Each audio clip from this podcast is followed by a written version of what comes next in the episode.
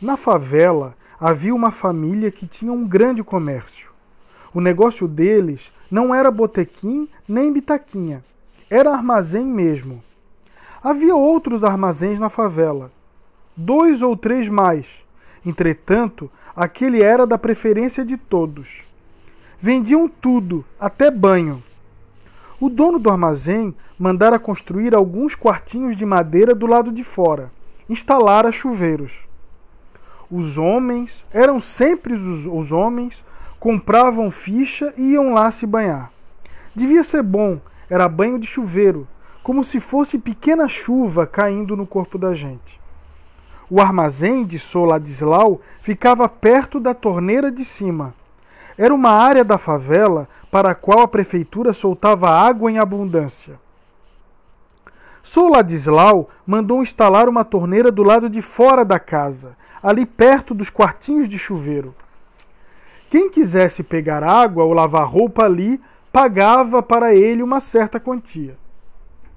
A família de Maria Nova não fazia uso daquela água. Tio Totó achava que seria um gasto a mais. Maria Velha sempre lavava roupa e buscava água em torneiras públicas, e mãe Joana, apesar de tantas freguesas de roupa, faltava-lhe dinheiro tinha tantos filhos. Maria Nova não se sentia atraída para apanhar água ou lavar roupa na torneira do armazém de Soladislau. Ela desejava, sim, era experimentar o banho de chuveiro. A não ser a alegria dos homens que saíam dos quartinhos de banho, ainda nus da cintura para cima e com a cabeça molhada, nada era interessante por ali. Nada para se ver. Aconteciam coisas, porém. Ali, na porta do armazém, estavam os homens, alguns bêbados, outros vadios e muitos trabalhadores. Entre eles havia os que bebiam o dinheiro todo, e por isso as mulheres sempre iam lá brigar.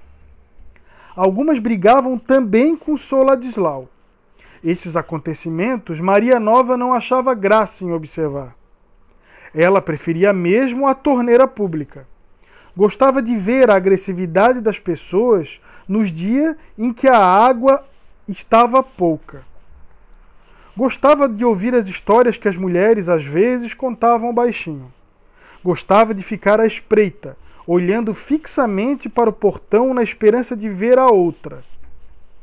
Era preciso aguardar o instante em que ela, às escondidas, viesse admirar o mundo.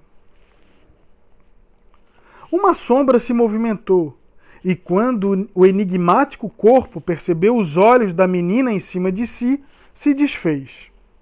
Era duro enfrentar o olhar das pessoas. Ultimamente, até o seu filho a olhava de maneira diferente. Ela percebia um quê de temor nos olhos dele toda vez que ela se aproximava.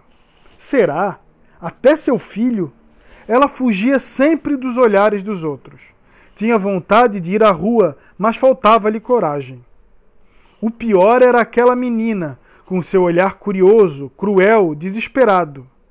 Aquela busca incessante. Ultimamente, Maria Nova não saía da torneira. Era tempo de férias. Época de aula, pelo menos uma parte do dia podia ficar atrás do, do portão, que as pessoas passavam e raramente lembravam que ela estava ali. Nas férias era um tormento.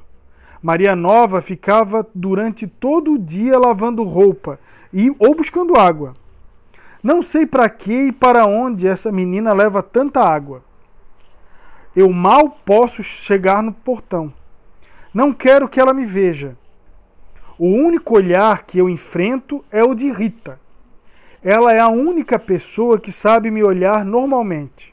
Os outros todos me olham procurando me ver.